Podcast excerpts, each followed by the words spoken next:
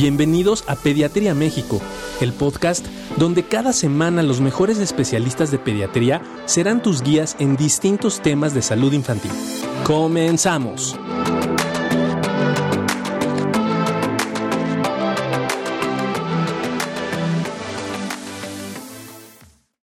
Hola, hola a todos, ¿cómo están? Bienvenidos otra vez.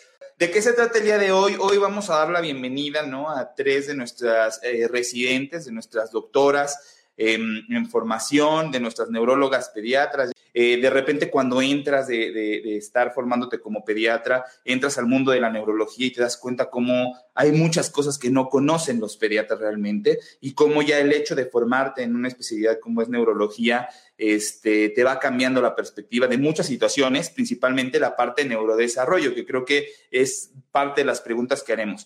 Y el día de hoy quiero dar la bienvenida a la doctora Angélica Dorantes y a la doctora Cindy Martínez, que nos acompañan el día de hoy, residentes de quinto año de nuestro servicio. Cindy, Angie, muchas gracias por estar con nosotros. Me da mucho gusto que estén acá. Eh, mi nombre es Cindy Martínez, eh, soy pediatra, egresada del Hospital Infantil de México Federico Gómez y actualmente me encuentro realizando la subespecialidad de neurología pediátrica, igualmente en el Hospital Infantil de México.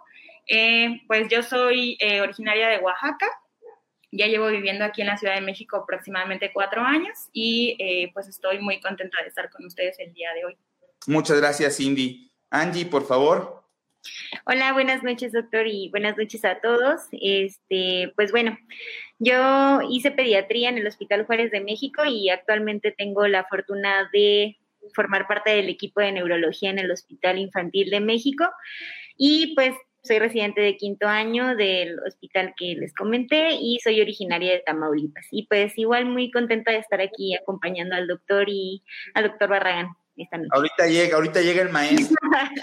bienvenidos a, Angie y, a Cindy. Y me permite también presentar este, a la doctora Araceli Ángeles. Ara, bienvenida, buenas noches. Hola, ¿qué tal? Mucho gusto. Yo soy Araceli Ángeles. Eh, soy pediatra, también egresada de, casa, de ahí del Hospital Infantil de México, Federico Gómez. Y bueno, pues feliz y, y contenta de haberme invitado en, este, en esta plática. No, es un placer para nosotros el poder contar con todas ustedes. A ver, vamos a empezar. Yo quisiera este, que me, platicaran. A ver, vamos a empezar con, con, Cindy, con, con Angélica. Me gustaría que nos platicaran qué onda. Cambia mucho la, la, forma de ver los padecimientos, en este caso del desarrollo, cambia mucho la manera de abordar el desarrollo de cuando hiciste pediatría a ahora que estás ya formada prácticamente como neuróloga a, menos de un año de que, de que te gradúes. Es muy distinto la, manera de ver el, neurodesarrollo. Y si ustedes opinan que sí es eh, así, ¿por qué? ¿Por qué es tan diferente? ¿Qué es lo que lo hace distinto de lo que vemos a pediatría a como lo abordamos desde la parte de neurología pediátrica ya en la residencia?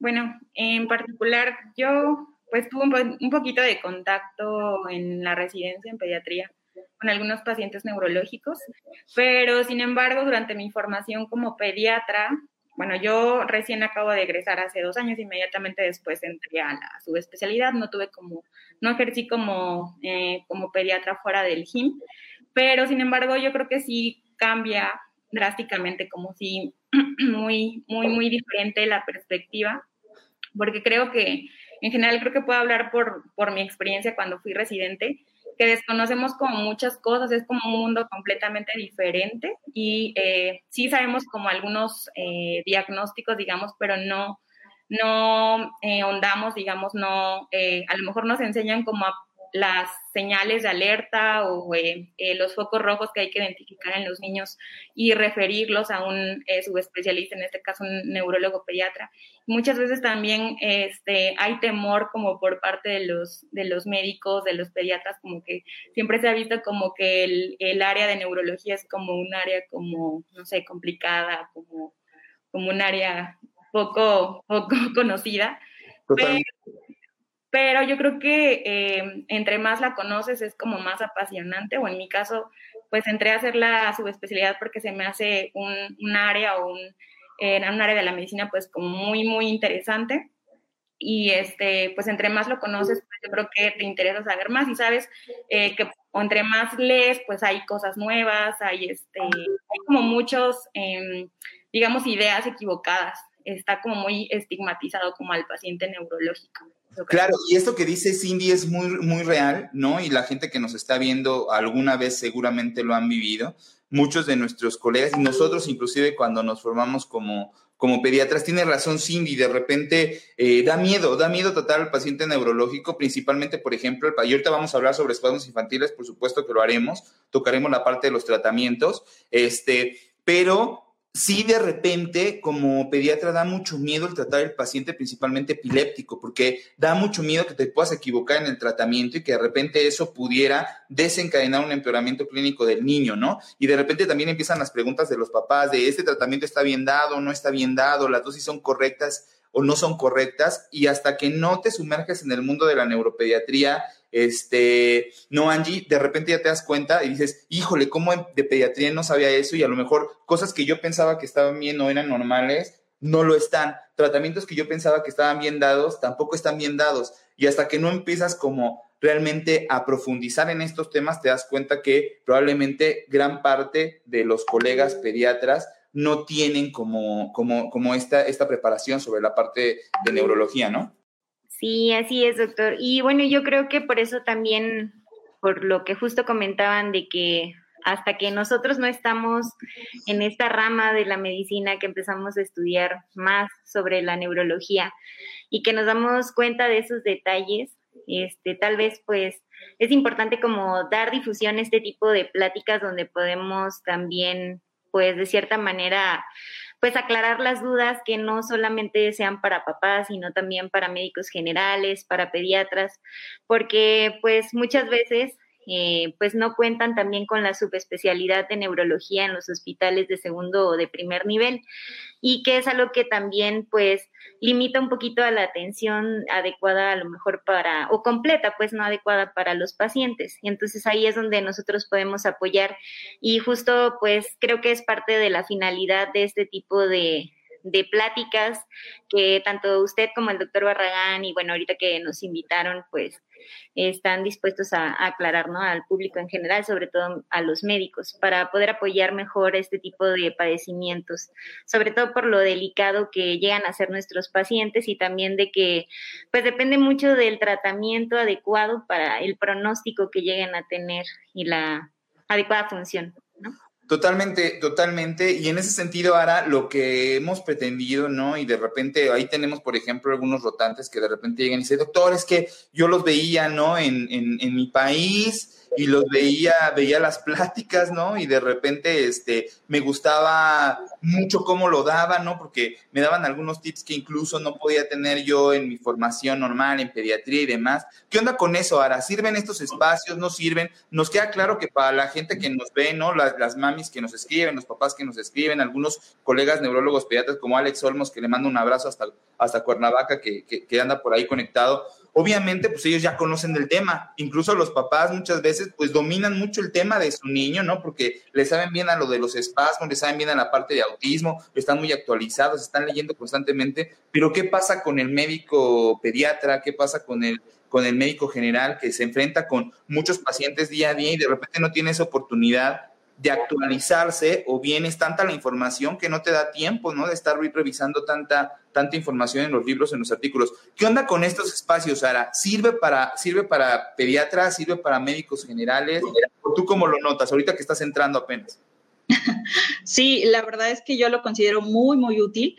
Eh, independientemente de que es con un enfoque hacia los papás y que efectivamente muchos de ellos dominan el tema, puesto que hay alguna enfermedad que sus hijos tienen, eh, creo que en estos espacios se trata de hablar de una forma muy clara, con un lenguaje eh, sencillo, no tan rebuscado, incluso para nosotros mismos como pediatras, porque bien lo comentaba mi compañera, realmente durante la rotación que tenemos eh, dentro de la formación como pediatras, el tiempo es muy limitado para poder aprender un poco más allá de, de, esta especialidad de la neurología. Entonces, si como pediatras es limitado este espacio, como neurólogos, creo que hay veces podemos ser eh, muy eh, prácticos en poder explicar eh, este tipo de enfermedades que son muy comunes. Y también, claro que considero que es muy útil para médicos generales, puesto que obviamente el conocimiento es más limitado para ellos y este tipo de espacios pues nos favorece también para que podamos difundir esta información que, bueno, son muchas patologías muy frecuentes y que si no las pensamos, pues se nos van de las manos. Entonces es muy, muy útil, creo que todo este tipo de cápsulas. Excelente, fantástico. Y entonces, ¿qué onda? ¿Qué les parece? Vamos a arrancarnos, ya, ya empezaron a llegar a, llover las preguntas, ¿no? Y nada mejor que, que, nuestros R5 y ahora obviamente bienvenido, tus comentarios, tus datos, evidentemente también son importantes. Vamos a arrancarnos. A ver, aquí Ami Ortiz nos dice que tiene su niño, un paciente de seis meses de edad, dice que eh, tiene diagnóstico de síndrome de West y hasta los tres años sigue con valproato y levetiracetam pero continúa con los espasmos que principalmente son en la mañana cuando despiertan. Y nos pregunta, ¿eso le afecta? ¿Eso puede afectar? Yo creo que Ami tiene una, inquietud sobre si afecta o no su desarrollo. ¿Qué onda con los espasmos al momento de despertar? ¿Qué opinan Angie, Cindy, Ara, quien quiera? Hola, buenas noches. Bueno, primero que nada, pues, este, hacer énfasis en que el síndrome de West eh, es como una enfermedad que forma parte de una tríada que está eh, compuesta por espasmos infantiles, retraso este, psicomotor y como tal eh, un trazo en el electroencefalograma que se llama ipsarritmia, que nosotros este, para términos prácticos lo interpretamos como desorganizado, generalizado, o sea, en todo el cerebrito del bebé. Y bueno, puede haber muchas causas de, de este síndrome como tal. Y pues dependiendo de, de qué tan temprano se haga el diagnóstico y el adecuado tratamiento del mismo es también el pronóstico que va a tener el bebé a largo plazo. Si es una, nosotros lo consideramos como tal, una encefalopatía epiléptica de difícil control. O sea, estos bebés este, puede que no en todos los casos depende de la respuesta al tratamiento de cada uno, pero puede llegar a ser de difícil control y requerir varios medicamentos para poder controlar como tal las crisis.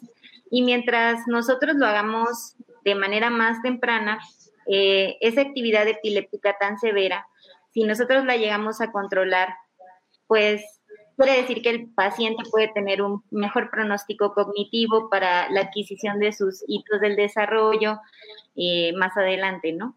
Entonces, habría que ver bien cómo fue el manejo inicial de ese paciente, cuáles son las dosis que tiene actualmente para ver qué tratamiento pues es el que le podemos ofrecer. Si está indicado en algún punto dar el valproato, dar el levetiracetam, pero no los consideramos de primera línea en el tratamiento de un síndrome de West. Sin embargo, pues no sé en este caso qué tratamiento inicial le dieron al paciente, las dosis, cuánto tiempo lo tuvo. De todo eso, pues depende cómo va también este, pues nosotros como neurólogos haciendo los ajustes del medicamento, la etiología también, como comentaba, del síndrome de West, si tiene una alteración estructural, ¿qué queremos decir con esto? Que a lo mejor en el cerebrito hay algún problema, este, digamos, de la, de la formación como tal cuando estaba en el útero de la mamá, que a lo mejor eso es lo que le está provocando como tal pues el foco epiléptico o si no se ha identificado una causa si es algo que podemos corregir o no en cuanto a nivel estructural del cerebro, pero además de eso, pues hay que dar el tratamiento farmacológico adecuado. Oye, mira, sí, sí, sí, adelante, adelante. O sea, ahí sí tendríamos que investigar bien específicamente cómo fue el, el, tratamiento, como mencionaba inicial, las dosis que, con las que continúa, pero sí puede llegar a ser de difícil control y en algún punto nosotros pues lo que queremos sí es remitir los espasmos y la ipsarritmia, como comentaba, que se observa en el electroencefalograma y para eso hay que hacer revisiones como muy continuas, al menos desde la detección de como tal el síndrome a los 15 días, ver, revalorar con nuevo electro, ver cómo van las crisis posterior 15 días, o sea, son como este seguimientos muy continuos, pues. Tendríamos sí, qué importante lo que nos dice Ami y para la gente que nos está viendo, eh, por lo regular, hay, eh, los fenómenos epilépticos pueden tener desencadenantes o disparadores. Eso es muy importante porque el sueño es uno de ellos. Entonces, puede haber algunas epilepsias que se disparen cuando empezamos a dormir, o algunas otras epilepsias que se disparen cuando empezamos a despertar. Estamos en esa transición entre estar despiertos y dormidos o estar dormidos y despertar. Esas transiciones son muy activadoras de epilepsia. Por eso los pacientes con West no es nada raro que puedan presentar crisis, ya sea cuando se están empezando a quedar dormidos y tengan algunos espasmos, pero lo más frecuente es que las presenten en su mayoría cuando están empezando a despertar. Y resulta que esta transición entre estar dormidos estar despiertos pueden desencadenar este tipo de eventos que son esos espasmos que decimos nosotros en salva, viene un espasmo, viene otro, espasmo y viene otro espasmo. Ella decía, bueno, tienes tus medicamentos, ya lo decía bien la doctora Angélica, habrá que conocer porque para síndrome de West es una gama importante de medicamentos que utilizamos para poder detener lo más rápido que podamos los espasmos, poder tener la menor cantidad de daño posible en la parte de neurodesarrollo. Sin embargo, al ser una encefalopatía, por lo regular, el manejo es complicado y se requiere, evidentemente, de un equipo multidisciplinario y de un seguimiento bien importante, tanto por sus eh, neurólogos pediatras como por los rehabilitadores, y también con el fin de poder detenerlo más, lo más pronto posible que podamos. La parte de la actividad epiléptica, que ya decía perfectamente bien la doctora Angélica, es muy caótica y descontrolada. ¿No? A ver, vamos a otra siguiente, a otra pregunta, perdón. Este, a ver, ¿de qué ¿de qué forma se puede presentar las convulsiones en el síndrome de West, aparte de los espasmos? Mi hijo tuvo espasmos, desaparecieron, pero dicen que puede convulsionar de otra manera. O sea, el West o esta encefalopatía entonces no solamente se presenta con espasmos infantiles, es decir, puede tener otro tipo de crisis. ¿Qué les parece eh, esto que nos, que, nos preguntan? Bueno, la, la característica clásica, como ya mencionó Angélica, que forma parte de la triada como tal del síndrome de West, sí son los espasmos infantiles. Sin embargo, este tipo de epilepsia o esta encefalopatía epiléptica, cuando tiene una evolución, digamos que, bueno, nosotros decimos que puede tener como diferentes eh, desenlaces o, bueno, diferentes evoluciones durante el tiempo, eh, puede eh, también como presentarse en una gama de diferentes patrones de crisis, como le llamamos nosotros, dentro de las cuales podemos hablar algunas muy características que son eh, mioclonías o mioclónicas, eh, algunas que se manifiestan solo una parte del cuerpo, digamos que nosotros la llamamos como focales, y estos eh, acompañados o en la evolución, digamos, del síndrome de West. Y en ocasiones se habla que eh, esta misma encefalopatía durante el tiempo puede llegar a evolucionar a otra que se llama síndrome de Lennox-Gastaut, que esta principalmente la característica clínica principal es justo eso, que tiene una presentación con múltiples tipos de crisis. Entonces, pues eh, realmente sí, eh, como ya ha mencionado Angie, pues sí se tiene que dar un tratamiento, pues sí, pues agresivo, digamos, agresivo en el momento en que se, se detecta, que se diagnostica, porque en ese momento pues sí es muy importante en el pronóstico que vaya a tener, sobre todo en el neurodesarrollo del paciente. Perfecto, me parece excelente el comentario. Sí, la verdad es que eh, cuando hablamos de West hablamos de espasmos infantiles, ¿no? Y es lo que intentamos hacer siempre en las cápsulas, comentar también cómo se van cambiando estos conceptos y que ya difícilmente lo manejamos como síndrome de West, pero es lo más conocido, ¿no? Ahora se llama eh, epilepsia por espasmos infantiles, pero esto que decía Angélica es muy importante, a lo mejor ya para cambiar de, de tema de West a otra pregunta que nos hagan, este, pero es bien importante porque se va transformando este fenómeno en muchos de los casos y de los espasmos infantiles podemos empezar a presentar otros tipos de crisis, ¿no? Se va transformando, tenemos un intersíndrome donde el electroencefalograma también se empieza a modificar y entonces terminamos muchas veces en un síndrome de Lennox-Gastaut. Esto es importante porque no siempre los pacientes de West terminan en Lennox este, y también no tienes que no tienes que pasar a fuerzas por, por West para terminar en Lennox o para, o para hacer un Lennox-Gastaut. Puede haber muchas situaciones que pasen a lo largo de la vida de cada uno de nuestros pacientes que les terminen causando una encefalopatía de tipo Lennox-Gastaut y eh, no haber tenido, por ejemplo, antecedentes de West, que era una de las preguntas que nos este, comentaban. A ver, Araceli, una pregunta de Ashley López, López Muñoz. Ahorita vamos contestando las, las, las, que nos van enviando. Este, a ver, Ara, dice aquí Ashley, ¿qué consecuencias puede provocar el valproato de magnesio y la vigabatrina? Entonces vamos a, platicar rapidísimo sobre algunos efectos adversos, ¿no? Que tú conozcas y obviamente nosotros reforzaremos la parte de qué efectos adversos son frecuentes tanto del valproato como la, la vigabatrina y si Ashley tiene un paciente con esos tratamientos, ¿qué tiene que vigilar, Ara? Hola, sí, Pues es, muy importante el, uso del valproato, ya que, bueno, es uno de los principales eh, fármacos antiepilépticos que se utilizan en múltiples tipos de, crisis epilépticas y uno de los principales eh, efectos adversos que puede tener es la disminución de unas células que se llaman plaquetas. Cuando esta disminución de células es de una forma muy importante, eh, pudiese manifestarse con sangrados sangrados que pueden ser a nivel de encías, que pueden aparecer como manchitas en la piel, que son, bueno, nosotros los conocemos como petequias o equimosis, y estas manchitas, eh, si, si tu pequeñito está tomando el valproato y observas este tipo de manchitas, bueno, es un dato de alarma que tenemos que valorar, puesto que en este caso requeriría que se le hiciera una biometría hemática para descartar la principal alteración que tiene el valproato. Y bueno, respecto a la vigabatrina, pues también puede tener otras alteraciones. Sí, otras alteraciones, eh, sobre todo a nivel de algunos electrolitos que tenemos que eh, valorar en, estos chiquitos y bueno, también requiere el, estudio de, de, sangre, de una química sanguínea para valorarlos. Y también, bueno, si es que eh, ver si tuviera alguna otra eh, asociación de algún otro fármaco, porque hay veces las interacciones que hay entre otros fármacos como el valproato con el topiramato, eh, debemos de especificar bien cuál es la dosis que está tomando, puesto que pudiese tener efectos mucho mayores.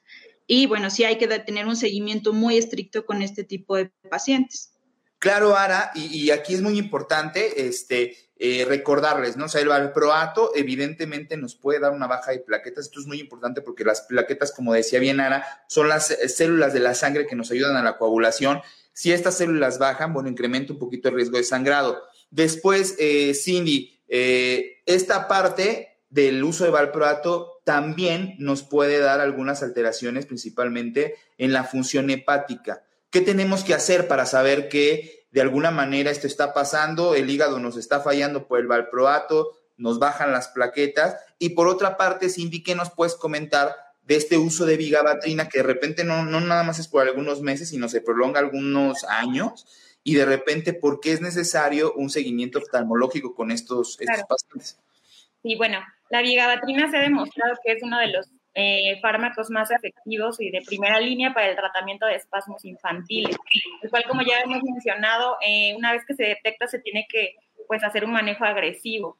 Eh, principalmente el efecto que debemos más cuidar o vigilar en nuestros pacientes, obviamente valorar el riesgo-beneficio, en este caso pues siendo más el beneficio, es este, la posible afección a nivel de la visión, principalmente en la visión periférica. Todo esto bueno, para no hacerlo como que tan rebuscado, eh, es eh, a nivel de. De secundario el uso prolongado de este medicamento pudiesen haber depósitos de ciertas sustancias, digamos, que pueden llegar a tener afección en muchas ocasiones este, grave y sobre todo hacer énfasis en que esta, este daño es irreversible.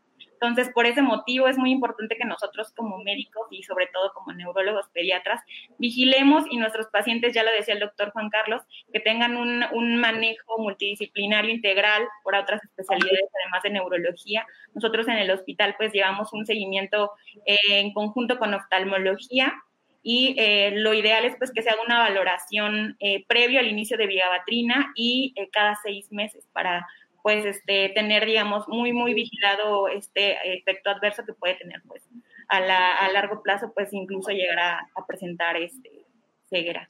Ahí está ya el maestro eh, Barragán, ¿no? Que se incorpora aquí a No, buenas noches, perdón, perdón. Interesante preguntas. Entonces, valproato, importante, eh, vigilar la función hepática y además la parte de las plaquetas. ¿Qué hacemos para eso? Pruebas de sangre que nos permiten ver precisamente en una biometría el nivel de las plaquetas y en la parte de las pruebas de función hepática nos permiten ver cómo se encuentran las enzimas hepáticas. Y además también podemos medir la cantidad de valproato en sangre de nuestros pacientes a través de un estudio de sangre que nos permite observar eh, cómo está acumulado el medicamento en sangre y si es necesario hacer algún ajuste en la dosis, ¿no? Entonces es de los medicamentos que nos permite hacer eso. Doc, estamos contestando aquí las preguntas que nos están haciendo, que son muchísimas, ¿no? Nos están haciendo muchas, muchísimas sobre síndrome de West. A ver, eh, no sé si quiera decir alguna de las preguntas, Doc. Algo, algo que, quiera usted este, eh, empezar a, a participar. No sé cuáles han contestado. Mira, vamos a seguir con otra. Este, a ver, Dice aquí a Sanet, a ver qué les parece. Dice, ¿qué tan probable es que después de un infarto cerebral ocurran episodios de epilepsia? Eso puede pasar después de un infarto, una, un niño con una, isquemia cerebral eh, puede presentar epilepsia ARA. ¿Eso es posible? Sí, sí es posible, puesto que una de las causas de epilepsia pueden ser estructurales. ¿A qué nos referimos a esto? Que pueden haber malformaciones a nivel eh, encefálico, ya sea por una hemorragia, por un evento isquémico, y es una de las principales causas que pues, nos pudieran desencadenar algún tipo de crisis. Y depende de cómo, de a qué nivel esté la localización de esta isquemia, pues es los síntomas realmente que va a estar presentando o el tipo de crisis que va a presentar el pequeñito. Ok. Entonces, hasta el 30% de los infartos cerebrales da crisis epilépticas. Ahora, en general, eh, dependiendo de la severidad del infarto, pero no es, no suelen dar epilepsias tan refractarias como otro tipo de padecimientos. Esta, esta pregunta, a ver, esta está buenísima. Esta es para R5. Fíjense, Jamie Morales, Doc, nos pregunta, una muy buena pregunta, dice, Hola, buenas noches. ¿El síndrome de Lennox-Gastaut puede retroceder a una epilepsia menos agresiva? Es decir, después de que lo diagnosticamos con Lennox-Gastaut, ¿puede cambiar el diagnóstico y ya no ser Lennox-Gastaut y convertirse en otro tipo de epilepsia menos agresiva que Lennox? ¿Qué opinan de eso? Hola, este, buenas noches. Eh, pues miren, o sea, como comentábamos, también el síndrome de Lennox-Gastaut está considerado como una encefalopatía epiléptica, o sea, de difícil control, y puede que tenga varios caminos dependiendo del tratamiento que le demos o per se por la edad. O sea, eh, es un síndrome que puede este, llegar a controlarse con el medicamento adecuado, sí, pero depende de, este, ahora sí que la respuesta del paciente al tratamiento.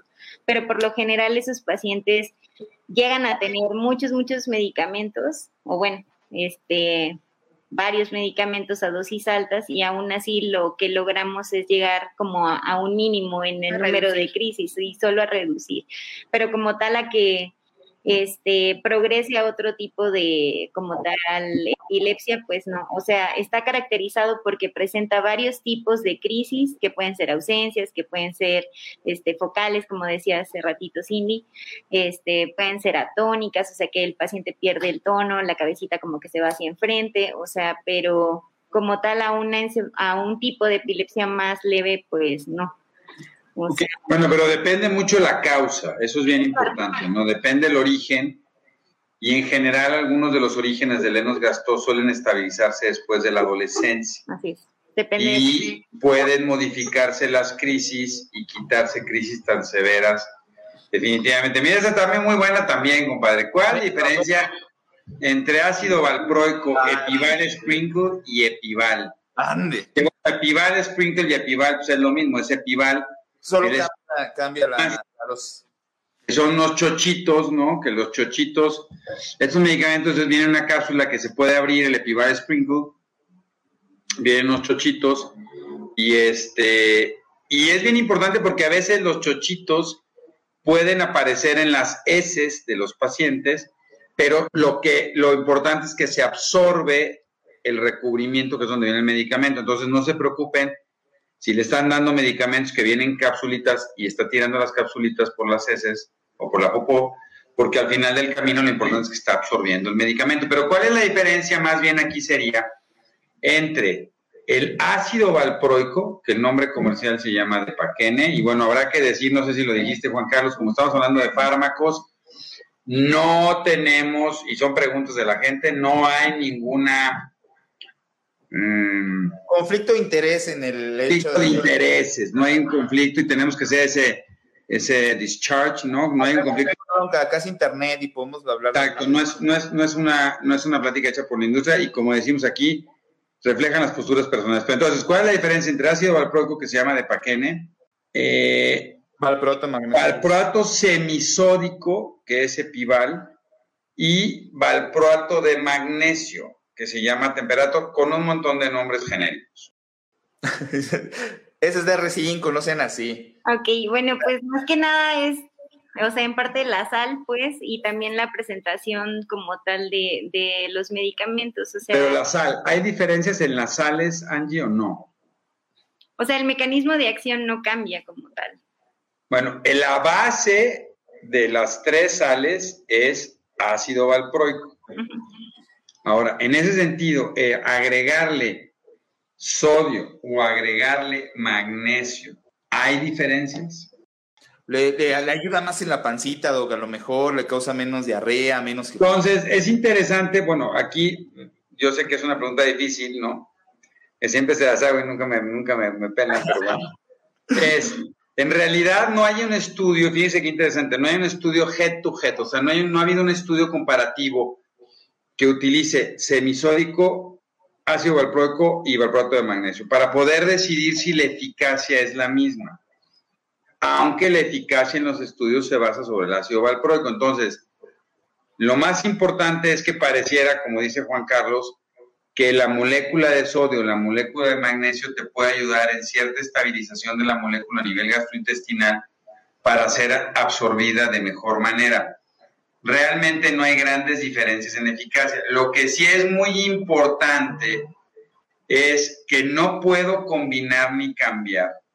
Si estoy tomando valproato de magnesio, de repente me ha pasado que dicen, ah, pues mira, mi hijo está con valproato de magnesio, dale valproato semisódico porque me sobraron estas cápsulas. No es lo mismo. Y eso puede generar descontrol de Cristo. Soy, si estoy con ácido valproico, me mantengo con ácido valproico. Si estoy con valproato semisódico, con ese o el de magnesio. Se dice que el, valproato, que el magnesio, ustedes saben que el magnesio es una molécula, es un, es un elemento traza que funciona sobre los receptores en la neurona que está después de esta calle que se llama sinapsis y que pareciera que puede ser un estabilizador de receptores de excitabilidad neuronal. A ver, Bueno, yo quiero hacer una pregunta en general. Me gustaría primero escuchar a Araceli y ya luego que lo comentara nu- nuestros, nuestros R5.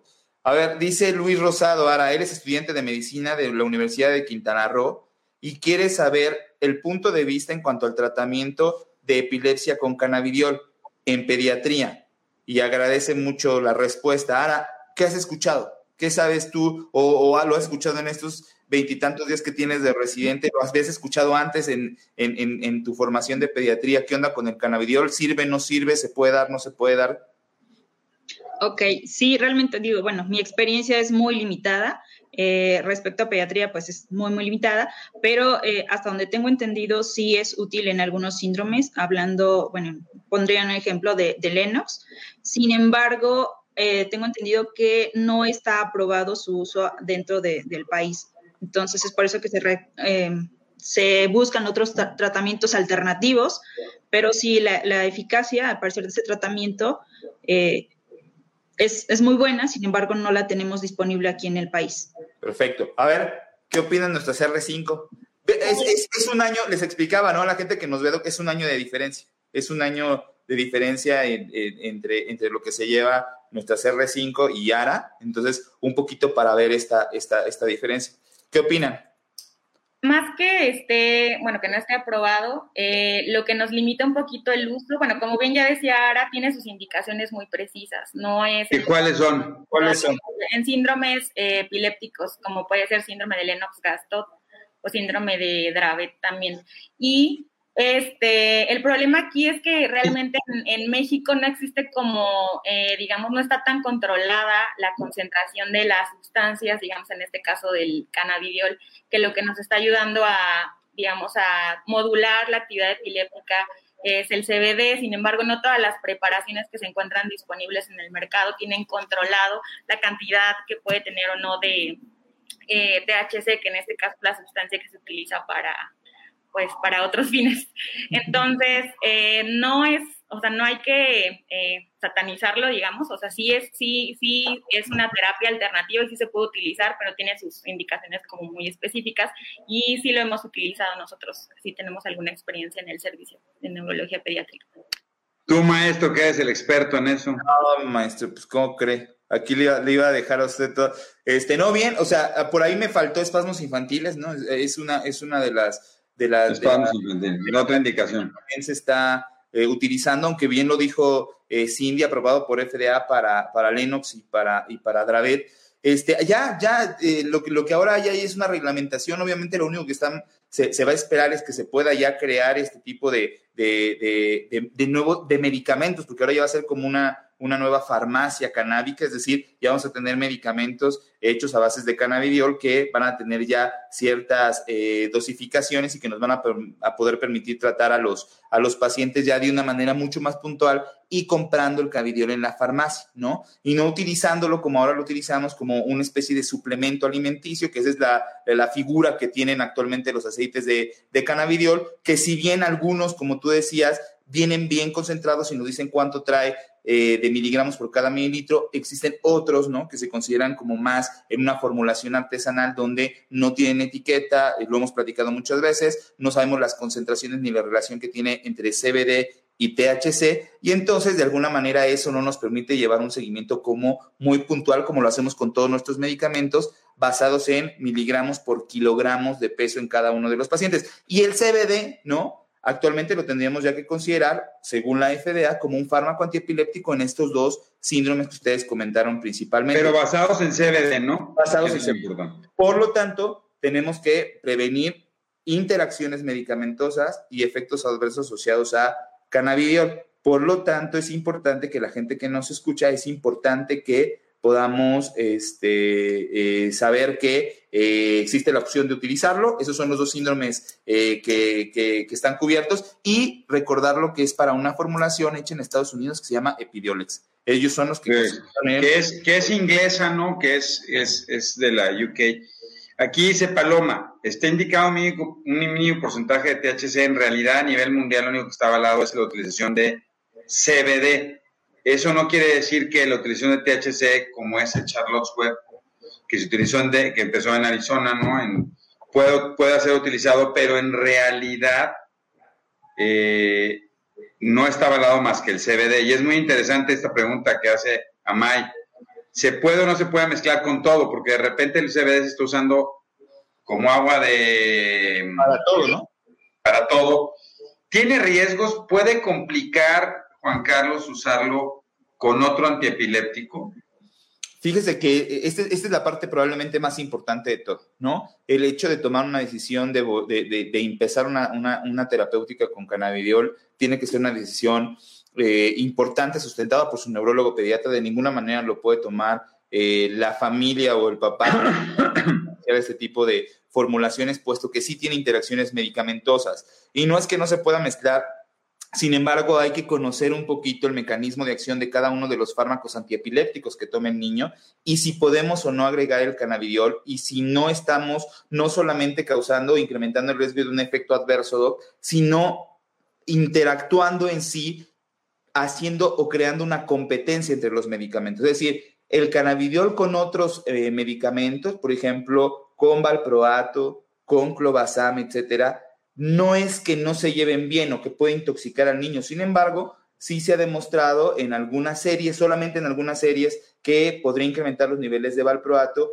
y que podría también causar eh, o incrementar los efectos adversos secundarios a clobazam. Y esto es porque en el momento que compite el medicamento por un mismo receptor a nivel hepático, esto puede ocurrir. Entonces, es muy importante que su neurólogo determine si se puede dar el cannabidiol y después determine el momento del día en el cual se lo puede eh, dar.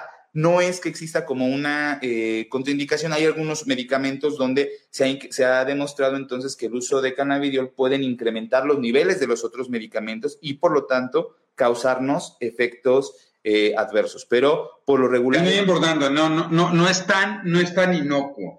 No, rapidísimo nada más, mientras voy, quiero contestar aquí. Sí. si la contestaste es, ¿se puede dar el ácido valproico con leche o con los alimentos? Porque hay muchos, hay dos preguntas muy interesantes para, una para Araceli y luego la contestan eh, Angie. ¿Se puede dar con alimentos los antiepilépticos en general? Una. Y dos es, eh, a los niños con epilepsia hay que quitarles el chocolate, el café y que no les dé el sol, Araceli. Ok, bueno, respecto a la primera pregunta de que si algún tipo de fármaco antiepiléptico se tiene que dar con alimentos, eh, depende más bien de la particularidad de, cada uno de estos fármacos. La verdad es que de forma general no está contraindicada, o sea, hablando en forma general con los, los FAES, no están contraindicados su administración con el uso de alimentos.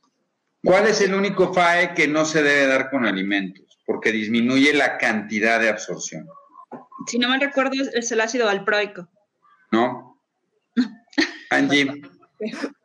Debe estar en examen. Ya, se les olvidó todo. Perdón, perdón. Bueno, es Angie Cindy.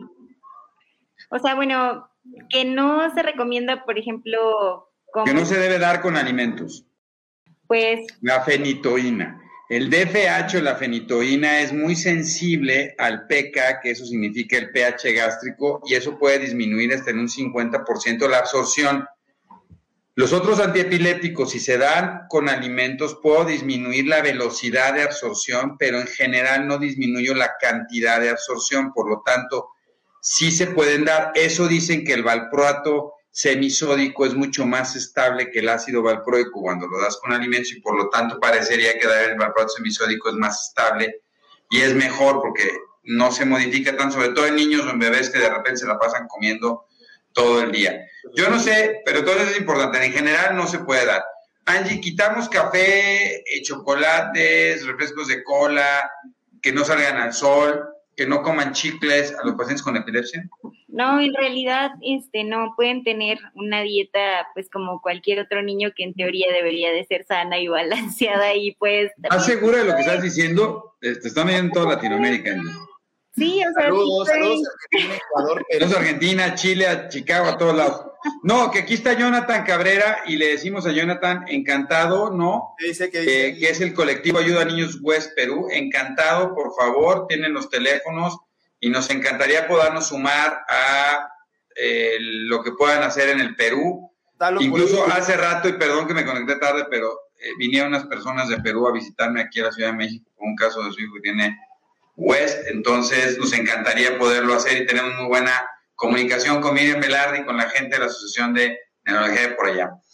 Este, bueno, eso era algo que había visto aquí rapidísimo. ¿Qué más? Ya no hay preguntas. Bueno, sí. No, ya no hay preguntas, hay un montón de preguntas que no sé si contestaron.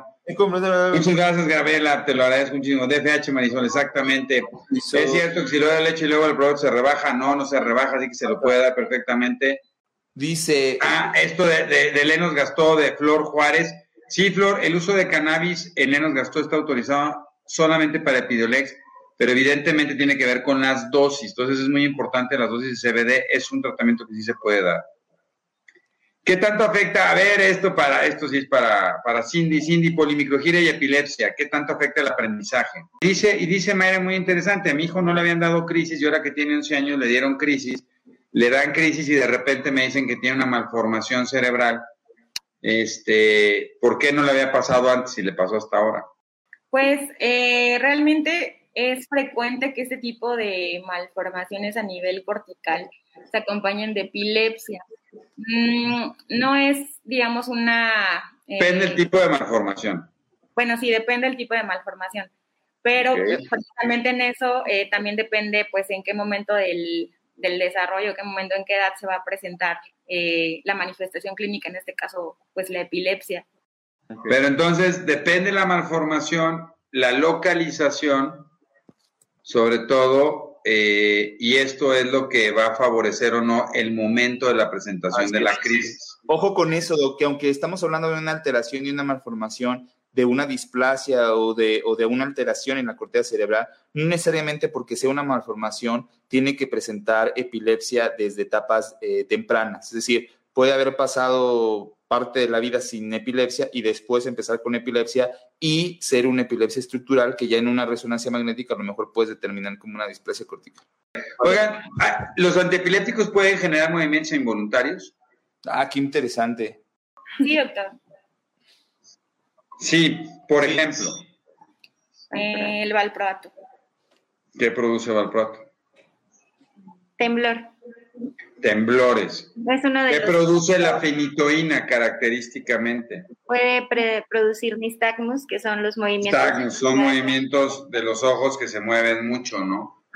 También algunos pueden producir distonías, movimientos anormales, eh, y algunos pueden desencadenar un poco de, de, de- de tics. Entonces es muy interesante. No sé si contestaste esta pregunta de si la menstruación y su relación con la epilepsia. Ya la vi y, gracias por preguntarnos. Ya la han preguntado ahí varias. Está así de, díganme. A ver, sí, sí hay una relación, hay algo que se llama epilepsia catamenial. Es importante el poder estudiar el fenómeno si siempre se está presentando con los ciclos, ciclos menstruales de la, de la paciente. Esto es muy, muy importante porque existen algunos medicamentos que podrían tener este, Gem- Gemalinsantic, English subtitles, pues, que pongamos subtítulos ahí en inglés para que le entienda. Este, Hay que empezar a evaluar eso si nos ven. para irnos ya a todo Estados Unidos. Este, a ver, eh, entonces, epilepsia catamenial, ojo con eso, sí puede coincidir.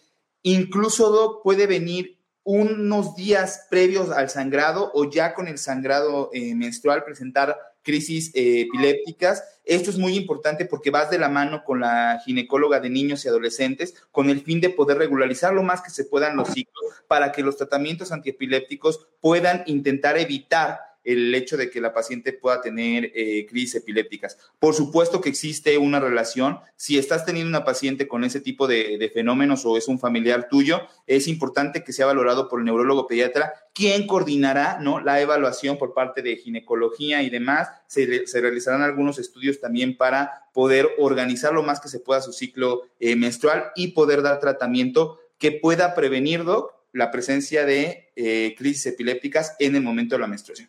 Definitivo. Eh, ¿Qué pasó? ¿Se puede dar chocolate? Sí, ya dijimos si se puede dar chocolate. Aprendizaje en lenguaje, dice Marisol, muy interesante. El topiramato afecta el lenguaje.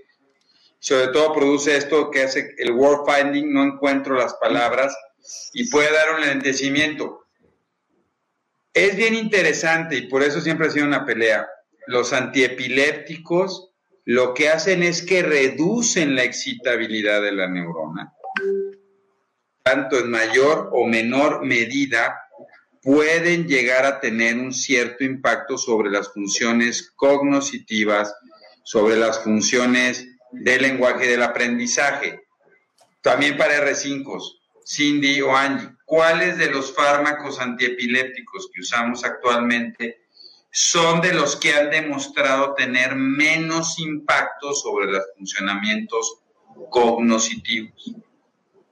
Bueno, pues de los que hemos visto justo esos menos, menos efectos adversos relacionados a eso es el levetiracetam. Este, también, bueno, dentro del tratamiento, por ejemplo, de cierto tipo de, de crisis como las ausencias, la etosuximida también se ha visto que tiene mejor seguridad respecto a los efectos en cuanto a la atención. ¿Y qué otro medicamento? Levetiracetam. mm, El primo hermano, el ribaracetam también. Ibradacetam y algo de la familia por ahí, Mm, la cosamida. ajá. La cosamida también ha demostrado. Y otro medicamento ya no tan nuevo, más viejito, la motrigina también, incluso ha demostrado y en algunos estudios de manera muy interesante que puede favorecer para el manejo de trastornos por déficit de atención. Es muy interesante. Pero, o- ojo, por eso el uso de antiepilépticos en niños que no tienen epilepsia no necesariamente es tan benigno. A veces mucha gente lo utiliza para muchas cosas y no necesariamente por no requerir una receta no quiere decir que no pueda tener un impacto. Eh, ya, aquí son las nueve y media, una hora más allá, dice Jonathan, entonces hay que coordinarnos.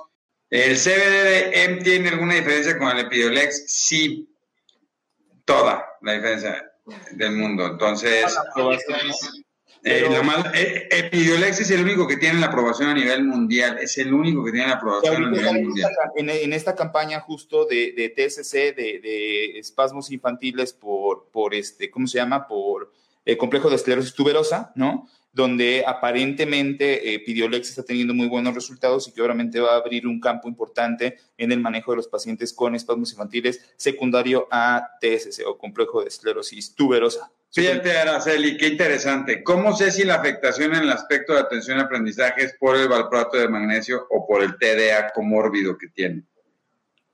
Que le quite el valproato, Ara. ok, bueno, realmente es que tendríamos que hacer una evaluación más integral o más global uh, respecto al TDA, porque, bueno, existen realmente diversos... Tiene un TDA comórbido con epilepsia que tiene el niño y toma valproato y está teniendo inatención. ¿Tú qué, qué propones? Pues podríamos eh, tal, ver, tal vez eh, cambiar la terapéutica con algún otro FAE que sea como específico para ese tipo de epilepsia y ver eh, la evolución de... Está este controlado con Valproato. Entonces, un principio muy importante. Si un paciente está controlado con un fármaco... No lo mueves. No mueves. No lo mueves. Porque a veces por andar cambiando de fármacos, esas cosas se pueden disparar las crisis. Y acuérdense que la epilepsia lo más importante es tenerla controlada. En general, es raro que el valproato te dé TDA y es más frecuente que sea una fase comórbida de la epilepsia y requiere tratamiento. Y eso es muy importante. Muy, muy importante. Hay, muchas preguntas sobre esta parte de afección en la cognición con los fármacos antiepilépticos. Evidentemente, y siempre lo hemos comentado, la gran parte de los fármacos antiepilépticos que utilizamos este, pueden tener cierta afección en la parte cognitiva, unos más que otros, uno más que otros es una realidad y por eso los fármacos eh, de nueva generación eh, intentan disminuir la cantidad de efectos adversos, incluyendo la parte eh, cognitiva, pero sí, sí puede tener un fenómeno de impacto cognitivo desde el valproato, el topiramato, la carbamazepina y hasta los de nueva generación. Depende mucho de ahí susceptibilidades de cada uno de los pacientes, pero sí puede tener un impacto en la parte cognitiva. Pero más allá de eso, la epilepsia tiene todavía más impacto cognitivo. Por lo tanto, lo más importante es poder tener controlado a sus pacientes. Eso es lo, lo... Cindy, ¿la cirugía de epilepsia desde qué edad se puede realizar? Pues en el momento en que el paciente, o sea, se haga la valoración y que se considere que el paciente es candidato, que es una epilepsia refractaria, que es de difícil control y que es candidato. A incluso hoy las recomendaciones son, si yo detecto, incluso en síndrome de West, ¿no? Y eso lo están haciendo mucho en Japón, si tienes esclerosis tuberosa, detecto que hay un tuber y puedo hacer una cirugía temprana, evidentemente esto podría mejorar. Entonces, desde, desde los primeros meses de vida, hay muchísimas preguntas que vamos a tratar de contestar a través del WhatsApp. Sí, puede, puede, puede tardar tiempo quitarse el temblor. Por ahí hay muchas preguntas con valproato. Sí tarda, sí, sí tarda. No es de inmediato de que suspendo el valproato y mañana o pasado se le quitó el temblor. No, a veces puede tardar hasta un par de semanas en notar que esto puede ir disminuyendo. Y sobre todo esto se da en metabolizadores lentos, ¿no? Que nos ha pasado por ahí en algunos pacientes que tardan mucho tiempo en depurar el medicamento y pueden seguir con algo de temblor todavía durante un par de semanas y después ya notar que puede mejorar. Oye, ahora fíjate qué interesante pregunta dice allí. Oye, a mi hija ya le tomó una resonancia y un electro y sale normal y sigue teniendo crisis epilépticas. ¿Puede haber otra causa? Eh, sí, de hecho, eh, puede ser, bueno, la, etiología de las, de las crisis epilépticas es variada, ¿no? Pueden ser por alteraciones incluso genéticas. Entonces, en ese eh, Ajá, incluso en ese electroencefalograma que, nos refiere normal, puede ser que no está apareciendo actividad epiléptica, sin embargo, no descarta que realmente sí tenga epilepsia. Entonces, eh, hay diversas etiologías, incluso algunas otras mutaciones de los genes en algunos tipos de canales que puede hacer que vaya a lo mejor un poco más dirigido ahí hacia la etiología de, de esta pequeñita. Porque, bueno, al parecer, bueno, estructuralmente... Eh, por lo que menciona que la resonancia está bien, podríamos tal vez inferir a, descartar esa causa estructural. Sin embargo, pues hay otras, también las metabólicas que deberíamos de descartar, entre otras. Bueno, quiero conectar esa de Naomi Garavito que dice que le quedó la duda que porque le recetaron una dieta con bajos carbohidratos está perfecto siempre y cuando tu nutriólogo sea un experto en dieta cetogénica. Eso podría ser una dieta cetogénica de bajo índice glicémico y tendrías que tener un control de cetonas bastante bueno para poder conocer si realmente la dieta está funcionando y no solamente es bajar el consumo, sino incluso evitar algunos eh, alimentos. Entonces es, fundamental ahí el asesoramiento de un nutriólogo experto en dieta, en dieta cetogénica. Eh, ¿Qué más, doctor? Juliana, yo estoy totalmente de acuerdo contigo. Lornae, a cualquier edad, sí. Bueno, hay muchísima, una epilepsia por una displasia cortical. Evidentemente, una de las indicaciones para cirugía de epilepsia es una displasia cortical. Este, bueno, eh, cada cuatro hay que hacerle un estudio del hígado. No todos los medicamentos generan problemas de hígado, depende el medicamento que tome son los estudios que se tendrán que tomar. Bueno, vamos a tener que seguir contestando, mi estimado maestro, se nos ha ido rapidísimo. Qué interesante, ¿no? Y, gracias a todos por estar conectados, por, por mandarnos sus preguntas. Los comentarios son personales. Les sugerimos, y es muy importante la conexión que tengan con su neurólogo para que eh, pues puedan resolver estas dudas, ¿no? Pero esperemos que haya ayudado mucho. Pues muchas gracias a Ara, muchas gracias a Cindy, muchas gracias a Angie, al maestro, perdónenme. ¿Cómo, lo viste? Fíjate qué interesante, esto es para ti, maestro. ¿La ansiedad puede desencadenar epilepsia? Ah, qué importante. No, pero la epilepsia puede desencadenar ansiedad. Ah, qué bonita respuesta. Ah, muy bien. No, bueno, y en pacientes, o sea, la ansiedad per se no genera epilepsia. Claro, pero ya en, en pacientes. En pacientes con epilepsia, los trastornos psicoafectivos o emocionales sí pueden ser disparadores de crisis. Así es. Eso es muy interesante. Y no es raro que una de las comorbilidades más frecuentes de pacientes con epilepsia sea ansiedad. Entonces, hay veces, y es muy interesante, que para regular las crisis en estos pacientes no requieren ajustar tratamientos antiepilépticos, sino que requiere un tratamiento para su ansiedad. Y trabajando la comorbilidad será muy interesante. Oigan, pues muchísimas gracias, muchísimas gracias a todas. Ara, Cindy, Angie, estuvieron increíbles. Estaban muy nerviosas, Doc, al inicio estaban así. ¡Hombre! Increíbles, increíbles. Muchas gracias. Increíbles y muy contentos de sus respuestas. La verdad es que me dejan muy satisfecho de lo que han contestado porque se refleja el esfuerzo. Hoy vamos a poder dormir tranquilos. Les agradezco muchísimo. Parecía examen, pero nos ayuda la información. No, no, para nada. No saben cómo se ponen los exámenes. Sí, así, es el maestro, así es el maestro, ya saben, ya saben cómo es. Muchas gracias a todas, muchas gracias a todos los que nos vieron el día de hoy. Muchas felicidades y muy buenas noches. Cuídense. Cuídense, bye. Esto fue otro episodio de Pediatría México. Y recuerda, los países caminan con los pies de sus niños. Si este episodio crees que le puede ayudar o servir a alguien, por favor compárteselo. Le podrías estar ayudando mucho más de lo que te imaginas. Síguenos en nuestras redes sociales. En Facebook e Instagram nos puedes encontrar como AMHIMCDMX. AM de Asociación de Médicos, HIM de Hospital Infantil de México y CDMX de Ciudad de México. Nuestra página web es amhim.com mx Para cualquier duda o comentario, escríbenos al correo electrónico pediatriamexicopodcast.gmail.com. Gracias por acompañarnos. Hasta la próxima.